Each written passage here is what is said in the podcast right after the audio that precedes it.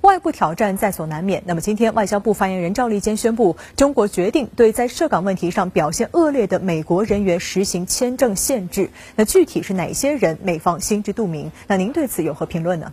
赵立坚今天在记者会上的宣布，用美国 CNN 电视台的说法是 “tit for tat visa restrictions on U.S. officials”，是对美国相关官员以牙还牙，签证设限。那么，这当然是对国务卿蓬佩奥上周五宣布的对等还击。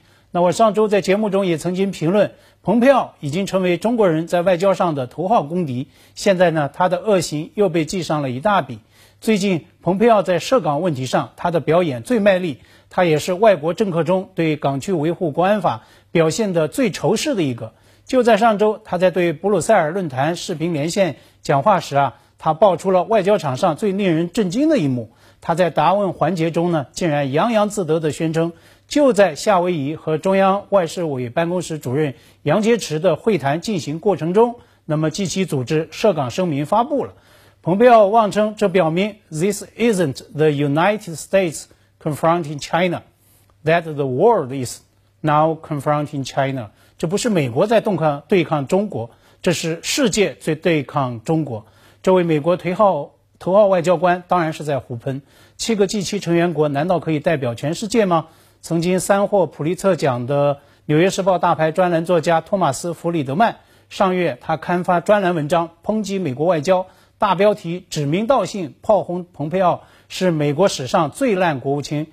Mike Pompeo is the worst Secretary of State ever。看来呢，这一点也不冤枉他。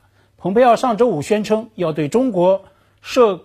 港市的这些官员实施签证限制，但是啊，他并没有宣布名单，所以呢，这很大程度上是他的一个嘴炮。一方面对华继续施压，一方面也是回应国会山对华强硬派议员的发难。那么就在前一天，在所谓香港自治法案参院通过的当天，那么议案的始作俑者范霍伦参议员公开指责，虽然国会已经充分授权，但是呢，白宫在涉港问题上。除蓬佩奥的一纸声明之外，迄今啊并没有任何实质的行动。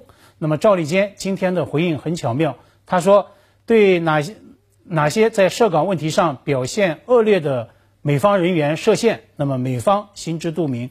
我看最心知肚明的就是这位参议员与这位最烂国务卿。